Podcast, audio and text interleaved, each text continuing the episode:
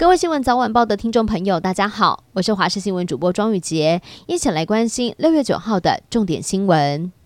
中央流行疫情指挥中心指挥官陈时中日前松口了，机组人员可望优先放宽检疫措施，会采零加七以筛代隔的做法。而发言人庄人祥也证实，指挥中心专家会议通过长程机组员打满三剂疫苗之后，可以直接采取七天自主健康管理，两天一次 PCR 或是快筛的做法。目前全案还在签核中，新的办法预期很快就会上路。日本将会从十号开始重新开放来自感染风险比较低的九十八个国家或是地区的人士入境观光。台大感染科前医师林世璧在脸书上面发文表示，日本观光厅在七号定出了受理外国观光客的对应相关指引，其中有一个被判定为密切接触者的话，可能就会被隔离。因此，他还是希望可以等到开放自由行之后再前往。昨天的死亡个案来到了一百五十九，再创新高。粗估国内致死率是达到了万分之十，已经达到了指挥官陈时中设定的万分之十的防线。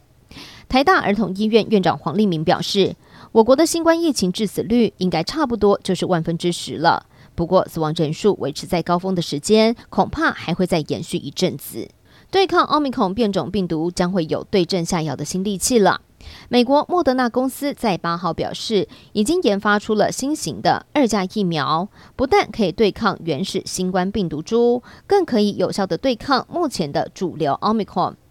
莫德纳公司表示，已经向监管机构提出了初步数据，还有分析的结果，期盼这一款能够对抗奥密克戎的新疫苗，能够在今年的夏天末就上市。中西非以外的猴痘病例现在还在欧洲跟北美继续增加。世界卫生组织统计，目前已经有三十个国家通报超过一千例的确诊。德国防疫主管机关统计发现，全国累计是有破百例，达到了一百一十三例，而且清一色都是男性。英国卫生局当局宣布，从今天开始要把猴痘列为法定传染病之一。加拿大则针对了澳洲、英国等二十多个已经有猴痘病例的国家，调升旅游警示为二级。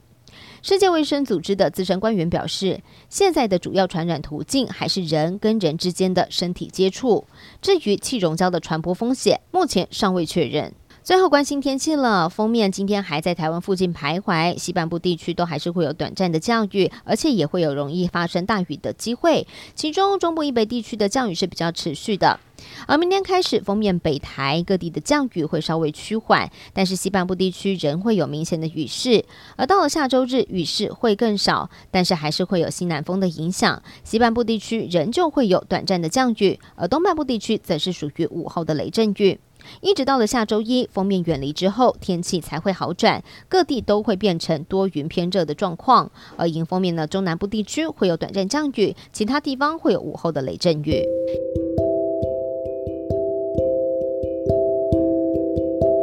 以上就是这一节的新闻内容，非常感谢您的收听，我们下次再会。